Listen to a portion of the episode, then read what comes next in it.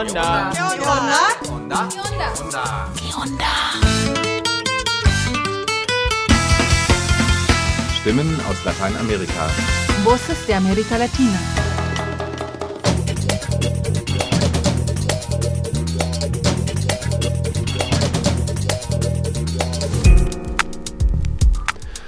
Buenos dias. Dieses Onda-Info ist ganz dem Thema des Lebens im Gefängnis gewidmet. Speziell die Situation der Corona-Pandemie hat die Probleme der Haftanstalten ins kollektive Gedächtnis zurückgeholt. Die extreme Überbelegung und die katastrophalen hygienischen Zustände in den Knästen der Welt. Dario Maldonado hat für Radio Matraca in Mar del Plata mit zwei Experten nach den Zuständen in den argentinischen Gefängnissen gefragt und Augusto Paim hat sich für Radio Onda weiter nördlich im brasilianischen Porto Alegre über die pandemische Lage im Knast umgehört. Neben einer Meldung zu Massenverhaftungen in El Salvador erfahren wir auch etwas über humanere Arten der Strafe als das Wegsperren und was es mit dem Konzept der Restorative Justice auf sich hat. Vorher gibt's aber noch einen aktuellen Bericht aus Honduras, wo Xiomara Castro als erste weibliche und auch noch linke Präsidentin an die Macht gekommen ist. Markus Plate zieht ein Resümee über ihre ersten 100 Tage im Amt. Eine interessante halbe Stunde Onda Info Spezial wünscht euer Onda Info Team. a la nueva mandataria de la República, Liris Xiomara Castro Sarmiento. Der Jubel war groß im nationalen Fußballstadion der Hauptstadt Tegucigalpa, als Xiomara Castro Ende Januar als erste Frau und erste Linke zur Präsidentin ernannt wurde. Ihre Antrittsrede war zugleich Abrechnung, Bestandsaufnahme und Präsentation ihres Regierungsprogramms.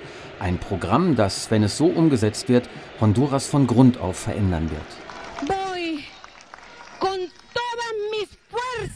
Ich werde mit all meiner Kraft dafür eintreten, die Wunden zu schließen und die Bedingungen zu schaffen, damit unsere Kinder gut heranwachsen und in einem Land frei von Gewalt leben können. Zählt auf mich. Es war nicht nur ein normaler demokratischer Machtwechsel, der sich da in Honduras vollzogen hat. Der epische Fall von Castros Amtsvorgänger Juan Orlando Hernández symbolisiert viel von dem, was in Honduras im Argen liegt und vor welchen Herausforderungen die neue Präsidentin steht. Nur einen Monat nach dem Ende seiner Präsidentschaft wurde Hernández auf Ersuchen der USA verhaftet. Nach US-Ermittlungsakten soll Juan Orlando Hernández schon ein ganz großer Fisch im Drogenhandel gewesen sein, als er 2010 Parlamentspräsident wurde. Da die damalige Mehrheit der Kongressabgeordneten ebenfalls in illegale Geschäfte verwickelt gewesen sei, sei es für Hernandez ein leichtes gewesen, ein Netzwerk aus Abhängigkeiten zu spinnen, um sukzessive den gesamten Staat unter seine Kontrolle zu bringen. Ein neuer Begriff war geboren, die Narkodiktatur. Am 20. April wurde der Ex-Präsident ausgeliefert. Yolani Perez, Journalistin beim jesuitischen Radio Progreso, spricht aus diesem Anlass offen davon, dass es der Präsident selbst war, der an der Spitze der honduranischen Narkodiktatur stand. Die Niederlage der Nationalpartei ist die Folge eines zwölfjährigen Kampfes der Zivilgesellschaft gegen diese Narkodiktatur. Die Auslieferung Juan Orlando Hernández ist für die Menschen Anlass zu Freude und Hoffnung sagt dies doch, dass es Gerechtigkeit gibt. Sehr spät zwar und im konkreten Fall aus den USA, aber sie kommt. So kann der Verantwortliche für Morde, Repression und Leiden seiner gerechten Strafe zugeführt werden. Creo yo castigar al responsable de tantos asesinatos, de tanta represión y de tanto sufrimiento que tuvo el pueblo hondureño. Y lo recibo Sie habe einen Staat am Rande des Bankrotts übernommen, sagte die neue Präsidentin gleich zu Beginn ihrer Antrittsrede. Dennoch will und muss sie etwas tun, vor allem für die Armen. Miriam Sierra lebt seit über 20 Jahren im Bordo La Esperanza. Los Bordos, so heißen die Armenviertel von San Pedro Sula. Unasphaltierte Straßen mit tiefen Löchern, die sich in der Regenzeit in Matschpisten verwandeln. In den Flussbetten liegen Tonnen von Müll. In den aus Paletten und Wellblech zusammengeschusterten Hütten drängen sich auf engstem Raum oft ein Dutzend Menschen. Über 70 Prozent der HonduranerInnen leben mittlerweile unter der Armutsgrenze. Die Situation habe sich in den letzten zwölf Jahren, also in der Zeit der Narkodiktatur unter dem nun verhafteten und ausgelieferten Juan Orlando Hernández, drastisch verschlechtert. Miriam Sierra wird wütend bei dem Gedanken. Die Regierung war unsäglich. Wir kämpfen hier ums Überleben und die stopfen sich die Taschen voll. Um uns kümmern die sich nicht. Auch wir sind Bürgerinnen, auch wir haben Rechte und wir kämpfen darum für eine würdevolle Wohnsituation zum Beispiel. Aber da kam nichts. In der Pandemie waren die Bordos zunächst quasi abgeschottet. Es gab keine Busse mehr. Aus dem Gesundheitswesen hatte das Korruptionsnetzwerk von Hernandez Abermillionen abgezweigt. Die Menschen waren in der Pandemie weitgehend auf sich gestellt. Die neue Regierung hat beschlossen, den Ärmsten in Honduras unter die Arme zu greifen. Für sie soll Elektrizität kostenlos sein, der öffentliche Busverkehr subventioniert werden, in den Schulen sollen Studiengebühren wegfallen und ein kostenloses Mittagessen angeboten werden. Für Unternehmen war Honduras in den letzten zwölf Jahren trotz dieser Narkodiktatur ein attraktiver Standort und als solchen ließ Ex-Präsident Hernández Honduras international vermarkten. Kaum Auflagen, kaum Abgaben und wenn, dann ließen sich Schwierigkeiten mit Geld aus dem Weg räumen. Ein großer Teil des Landes ist zudem konzessioniert an Bergbaukonzerne, die Gold im umweltzerstörerischen offenen Tagebau fördern, Wasserkonzerne haben sich Konzessionen über Flüsse und Wasseradern gesichert, an Holzkonzerne wurden riesige Waldstücke übereignet. Seit dem Machtwechsel liegen die Dinge anders. Einem Lieblingsprojekt der Regierung des Juan Orlando Hernández erteilte Xiomara Castro gleich in ihrer Antrittsrede eine Abfuhr. El proyecto de decreto que deroga la ley de las sedes. Per Dekret werde sie die SEDES stoppen. Die SEDES, sogenannte Sonderentwicklungszonen, sollten internationalen Unternehmen die Ansiedlung in Honduras schmackhaft machen. Sie gehen aber weit über die in Lateinamerika verbreiteten Sonderwirtschaftszonen hinaus, in denen die Unternehmen vor allem Steuervorteile genießen. José Ramón Ávila, Chef einer Koalition von zwei Dutzend honduranischen NGOs, kämpft gegen die SEDES, seit das Projekt zu Beginn von Hernandez erster Amtszeit publik wurde. Denn eh, die CEDES sollen kleine Staaten auf dem Hoheitsgebiet von Honduras sein. Die Unternehmen übernehmen die volle Kontrolle über das Gebiet, einschließlich der politischen, steuerrechtlichen, polizeilichen und richterlichen Kontrolle. Jede einzelne CEDE wird also komplette interne Autonomie besitzen. Das wäre in jedem anderen Rechtsstaat undenkbar.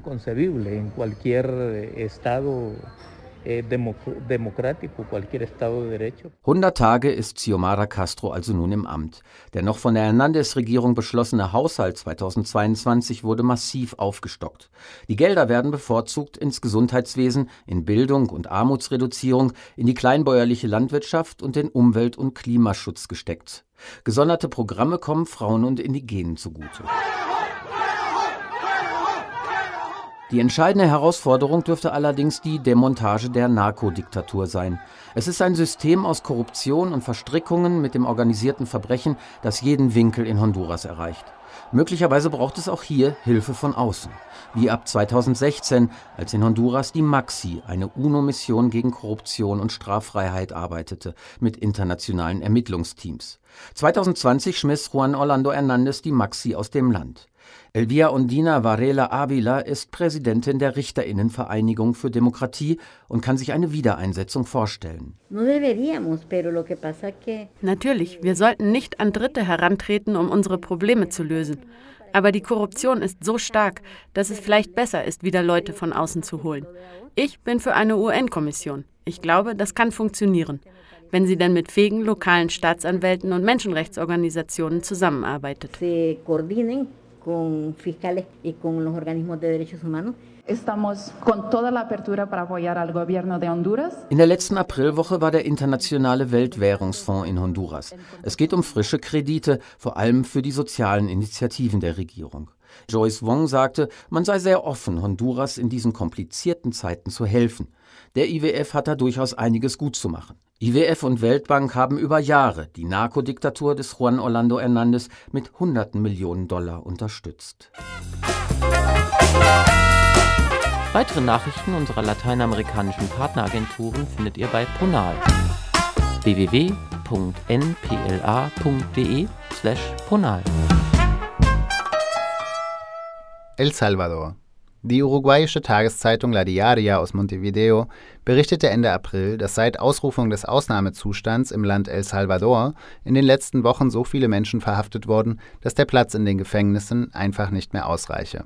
Ohne vorherige Debatte hatte daher nun das salvadorianische Parlament ein Gesetzespaket verabschiedet, das unter anderem den Bau neuer Haftanstalten vorsieht um die Gefangenen unterbringen zu können. Der Ausnahmezustand war am 27. März nach einer Welle von Bandenmorden verhängt worden.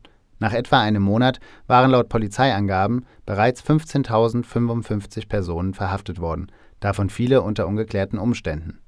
Präsident Nayib Bukele zeigte sich begeistert über die Verhaftungen. Über 15.000 Terroristen in nur 27 Tagen, schwärmte er kürzlich auf Twitter. Von 100 Personen, die von der Verhaftungswelle betroffen sind, sei höchstens einer unschuldig. Welche Straftaten die inhaftierten Personen eigentlich begangen haben sollen, ist vielfach aber nicht bekannt. Aber mit der Ausrufung des Ausnahmezustands können Menschen bis zu zwei Wochen lang in Haft bleiben, ohne einem Richter vorgeführt zu werden. Außerdem wurde das Briefgeheimnis aufgehoben und die Überwachung der gesamten Kommunikation ohne richterliche Anordnung ermöglicht.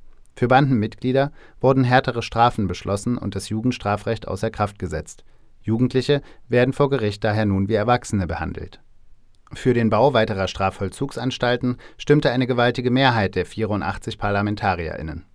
Seit der Ausrufung des Ausnahmezustands Ende März ist immer häufiger von willkürlichen Verhaftungen die Rede. Wie ein Mitglied der Polizeigewerkschaft erzählte, wurden die Beamtinnen aufgefordert, täglich eine bestimmte Quote von Festnahmen einzuhalten. Bei Nichterfüllung droht die Zwangsversetzung.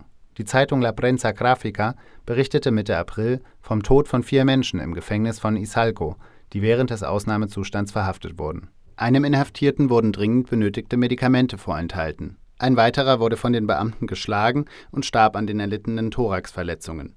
Der offiziellen Version zufolge hatten die beiden kriminellen Banden angehört. Ihre Familien hingegen nannten den Vorwurf eine Erfindung und erklärten, ihre Angehörigen seien in normalen Berufen tätig gewesen. Ehemalige Bandenmitglieder sind durch die Sicherheitspolitik Bukeles besonders gefährdet. Viele haben den Namen der Bande, der sie angehören, auf ihren Körper tätowiert. Das reicht Bukele für eine Verhaftung. Der Präsident selbst postete auf Twitter Bilder von Inhaftierten, deren Körper mit den Initialen der Mara Salvatrucha tätowiert waren. Seiner Auffassung nach ein ausreichender Beweis für deren Schuld.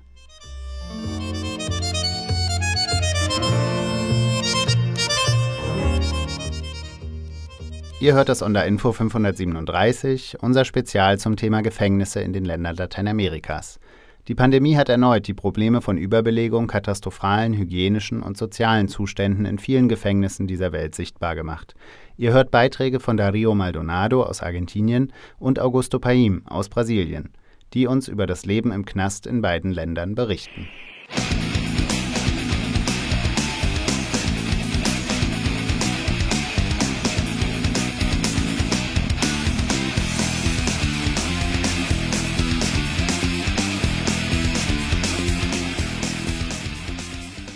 Gefängnisstrafe. Das heißt Freiheitsberaubung und Verbringung an einen ungastlichen Ort, an dem es nur wenige wagen, von bestehenden Regeln abzuweichen. Wir haben uns gefragt, wie sich der Ausbruch der Pandemie auf das alltägliche Leben von Menschen auswirkt, die bereits am Abgrund stehen. Und inwieweit hat sich dort mit Covid-19 eine neue Normalität hinter Gittern etabliert? Auf dem gesamten lateinamerikanischen Kontinent gehören Überbelegung, fehlende medizinische Versorgung, Folter und Tod in den Gefängnissen zum Alltag. Der Staat und ein großer Teil der Zivilbevölkerung reagieren mit Gleichgültigkeit und teils auch bewusster Zurückweisung, die den Ansätzen zur Wiedereingliederung in die Gesellschaft keine Chance lassen. Auf den dunklen und dornigen Pfaden quer durch die bedrückende Thematik trafen wir in Argentinien auf zwei Protagonisten, die diese Welt voller Schrecken von innen kennengelernt haben den Richter Juan Tapia und den ehemaligen Häftling Maxi Cisneros.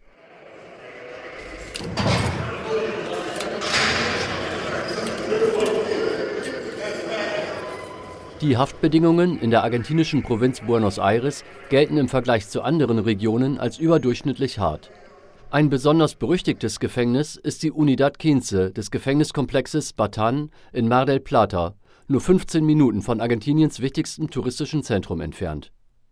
Dort sprachen wir mit dem Richter Juan Tapia, der das Batan-Gefängnis häufig besucht und die komplexe Situation im Inneren der Haftanstalt gut kennt Las cárceles de Latinoamérica tienen rasgos identitarios comunes, ¿no? tienen cuestiones estructurales que, que no se diferencian eh, en función de los países y que son el hacinamiento y la superpoblación. Die Gefängnisse in Lateinamerika weisen etliche Übereinstimmungen auf. Man findet in jedem Land die gleichen strukturellen Probleme und die Überbelegung ist eins davon. Überall sind in den Gefängnissen weit mehr Menschen untergebracht als zulässig. Das führt zu einer erhöhten Gewalt auf vielen Ebenen und es fördert die Verbreitung von Infektionen und ansteckenden Krankheiten. Im Fall Batan gab es zum Beispiel eine problematische Situation. Da ging es um die Ansteckung mit Tuberkulose. Im Normalfall lässt sich TBC gut behandeln und heilen. Bei Menschen in Gefangenschaft ist das eine Krankheit, die zum Tod führen kann. Oft hat die Krankheit ganz simple Ursachen, zum Beispiel mangelnde Belüftung, der fehlende Aufenthalt an der frischen Luft, unzureichende Hygienebedingungen. Im Gefängniskomplex Batan in Mar del Plata reden wir von einer Überbelegung von 60 bis 70 Prozent. In der Provinz Buenos Aires stirbt alle drei Tage eine Person im Strafvollzug an einer Krankheit, bei einer gewalttätigen Auseinandersetzung oder aus irgendeinem anderen Grund, zum Beispiel durch Selbstmord. Seit Jahren setzt sich Richter Tapia aktiv für Gefangenenrechte ein und führt mit freiwilligen Gruppen Wiedereingliederungsworkshops durch. Zusammen mit Gefangenen koordiniert er zudem Protestaktionen gegen die unmenschlichen Haftbedingungen. Während seiner Zeit als Strafgefangener kam Maxi Cisneros mit Juan Tapia in Kontakt. Maxi, der inzwischen in Mar del Plata lebt, unterhielt sich mit uns im Hof des Hauses, in dem er wohnt. Ich war in einem christlichen, autonomen Trakt und da lernte ich Juan Tapia kennen, der kam und die Stationen besuchte. Sie boten einen Workshop an, an dem ich teilgenommen habe. Wir waren so vier oder fünf Jugendliche und brachten uns mit unterschiedlichen Fähigkeiten in den Gefängnisalltag ein. Der eine war Messerschmied, der andere ein Gelehrter, der dritte ein Schwachkopf, aber mit einer starken Persönlichkeit. Wobei eigentlich waren sie alle sehr starke Persönlichkeiten.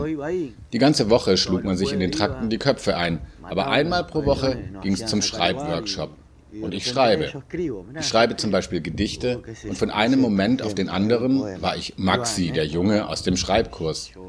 Ich habe öffentlich vor allen Leuten gelesen, was ich geschrieben hatte. Und so wurde ich Maxi der Schriftsteller. Sartres Frau hat mal gesagt, die Bücher hätten sie davor gerettet, zu verzweifeln. Und ich glaube, mich haben sie davor gerettet, in die Kriminalität abzurutschen. Wahrscheinlich haben sie mich sogar vor dem Tod gerettet. Unter anderem dank der von Juan Tapia und der Initiative Werkzeuge für die Freiheit geschaffenen Räume konnte Maxi sein großes schriftstellerisches Talent entwickeln. Doch mit dem Ausbruch der Pandemie änderten sich die Bedingungen im Gefängnis. Dazu Juan Tapia. En el año 2020 prácticamente no hubo eh, ninguna actividad de educación en contexto de encierro y el ingreso Im Jahr 2020 gab es praktisch keine Bildungsaktivitäten für die Inhaftierten und der Kontakt zur Außenwelt war weitestgehend abgeschnitten, selbst für die Angehörigen der Inhaftierten.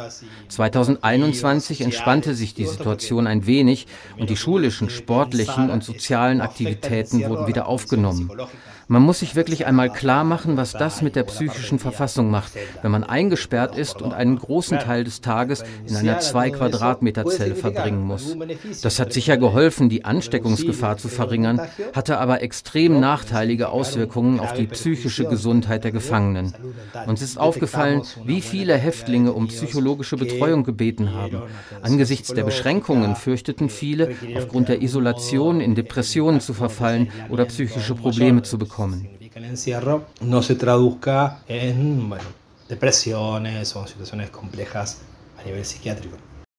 Die argentinische Regierung von Alberto Fernandez folgte schließlich den Empfehlungen internationaler Menschenrechtsorganisationen und setzte sich für die Freilassung von Gefangenen ein, um das Risiko einer Ansteckung mit dem Covid-19-Virus zu verringern. Anders als in anderen Ländern löste diese Maßnahme in Argentinien große Kontroversen und lautstarke Straßenproteste aus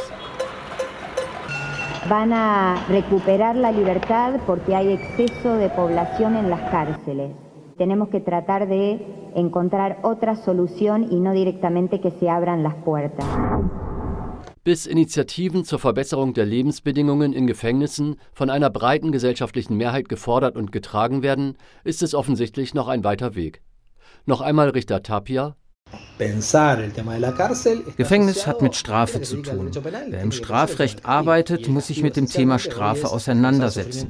Was wir heute unter Strafe verstehen, bedeutet, eine Person aus ihrem sozialen Umfeld zu reißen und ihr, isoliert von der Gemeinschaft, Schmerz zuzufügen durch Folter, Demütigung, Gewalt, fehlende medizinische Versorgung und eben auch durch die Überbelegung. Sich ernsthaft mit Strafrecht zu befassen, bedeutet auch darüber nachzudenken, wie humane Formen der Bestrafung Ordnung aussehen können, die die grundlegenden Menschenrechte einbeziehen, völlig unabhängig davon, welche Straftat die jeweilige Person verübt hat.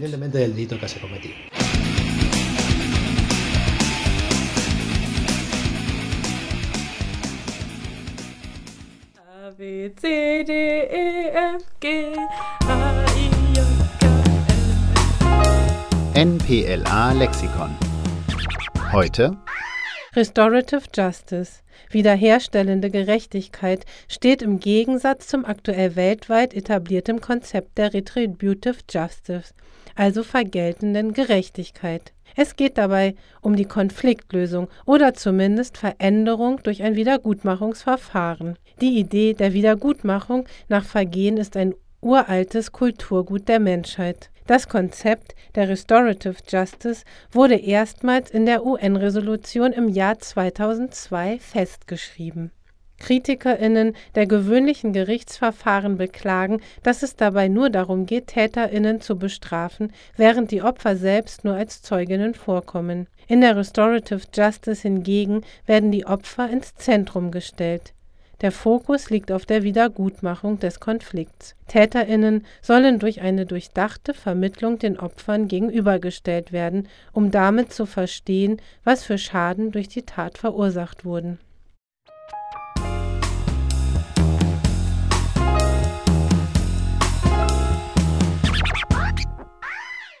Zu Beginn der Ausbreitung von Covid-19 war im brasilianischen Gefängnissystem ein Massensterben befürchtet worden.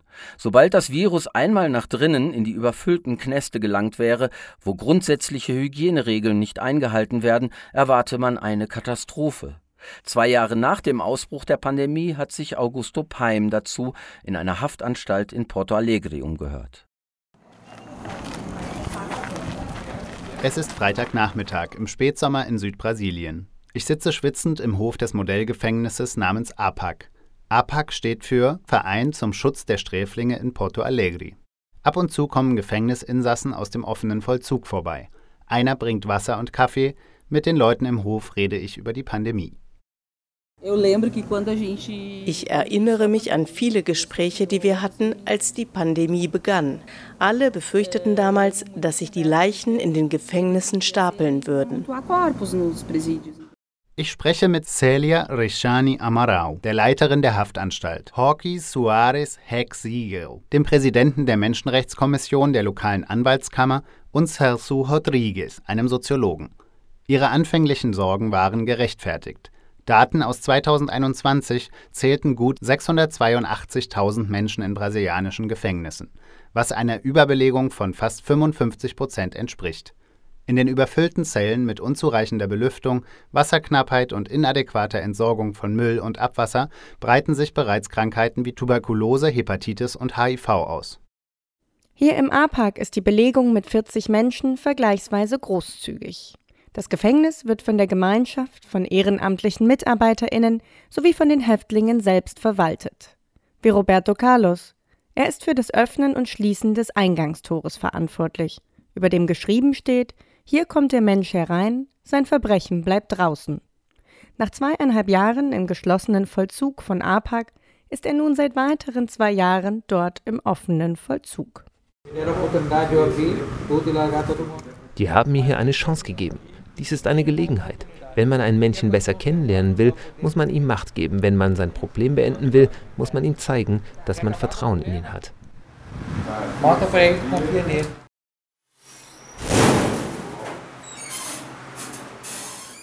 In den nächsten Stunden werde ich durch das Gebäude geführt. Ich lerne den Arbeitstherapieraum und den Computerraum, den Medizinschrank, die Regeln der Haftanstalt und verschiedene Insassen kennen.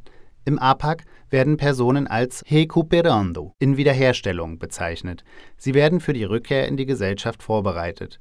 Der Soziologe Celso Rodriguez erklärt mir, dass es in den gewöhnlichen Gefängnissen des Landes aber ganz anders aussieht. Ein Gefängnistrakt, der sehr überfüllt ist, kann nicht mehr verwaltet werden. Die Militärpolizei schafft es einfach nicht mehr, einen Trakt mit im Durchschnitt 400 Leuten zu verwalten. Die Person wird also dort reingeworfen und ein Privatsektor übernimmt.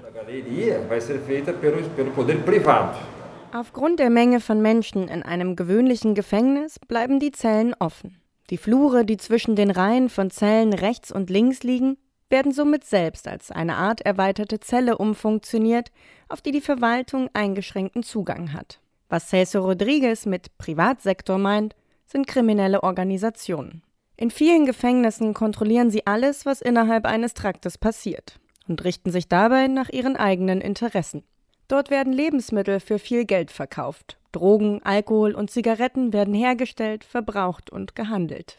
Waren kommen mit Drohnen oder durch die Besuchenden in den Knast.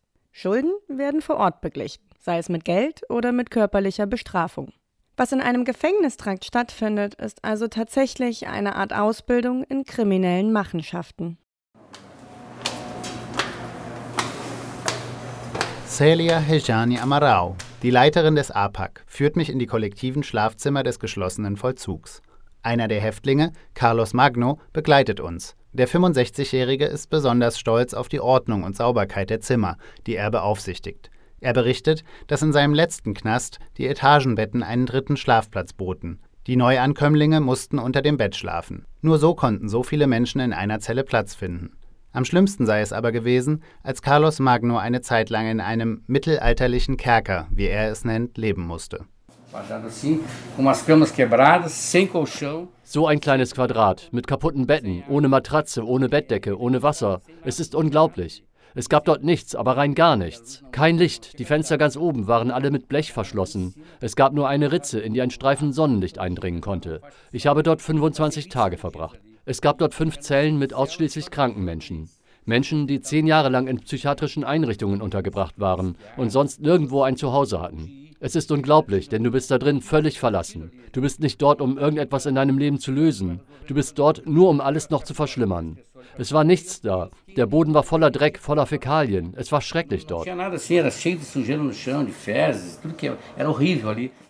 In Erinnerung an diese Zeit erzählt Carlos Magno von riesigen Kakerlaken, von Eintöpfen, in deren Zubereitung verdorbene Eier verwendet wurden, von Essen, das auf den Händen der Insassen verschüttet wurde, und von Menschen, die vor seinen Augen verprügelt wurden. Ironischerweise steht das Gefängnis, in dem Carlos Magno früher war, gleich nebenan vom APAC. Aus den Fenstern sieht man seine Wachtürme und die große Mauer, auf der ab und zu Aasgeier sitzen. Dahinter sammelt sich Müll. Was uns zu der Frage zurückbringt, wie sich die Pandemie in brasilianischen Gefängnissen ausgewirkt hat. Laut der Behörde für Strafvollzugssysteme lag die Sterberate unter den Häftlingen siebenmal niedriger als in Brasilien generell. Hier im APAC ist hingegen kein Mensch an Covid-19 gestorben. Niemand ist akut an einer Infektion mit dem Virus erkrankt. Alle Insassen sind heute geimpft. Das Virus soll in den gewöhnlichen Gefängnissen hauptsächlich aufgrund ihrer Überfüllung ein Problem dargestellt haben. Ein Problem, das laut dem Rechtsanwalt Roque Soares Reckziegel zu vermeiden wäre. Se estima que 40% das pessoas presas aqui no Rio Grande do Sul Schätzungen zufolge befinden sich 40 Prozent der hier in diesem Bundesland festgenommenen Personen in Präventivhaft. Viele warten seit über einem Jahr, seit zwei Jahren auf ihren Prozess. Das ist sehr beunruhigend, denn diese Personen, die noch nicht verurteilt wurden, verbüßen keine Strafe oder besser gesagt, sie verbüßen die Strafe im Voraus. Sie könnten am Ende des Prozesses freigesprochen werden. Das ist ein sehr ernstes Problem. Für Reckziegel hat die Pandemie also einmal mehr die Frage aufgeworfen, wie sinnvoll das massenhafte Einsperren von Menschen überhaupt ist. Ihm zufolge würden heute immer mehr Menschen hinter Schloss und Riegel gebracht, ohne dass sich dies in irgendeiner Form auf die Kriminalitätsraten auswirke. Der Freiheitsentzug sollte die allerletzte Maßnahme darstellen, wenn keine der anderen Maßnahmen angewendet werden können, wie die Kontrolle durch eine elektronische Fußfessel, die Kaution oder der Hausarrest. Nach knapp vier Stunden meines Besuchs verabschiede ich mich nun von den Menschen im APAC. Draußen blicke ich auf das Gefängnis gegenüber.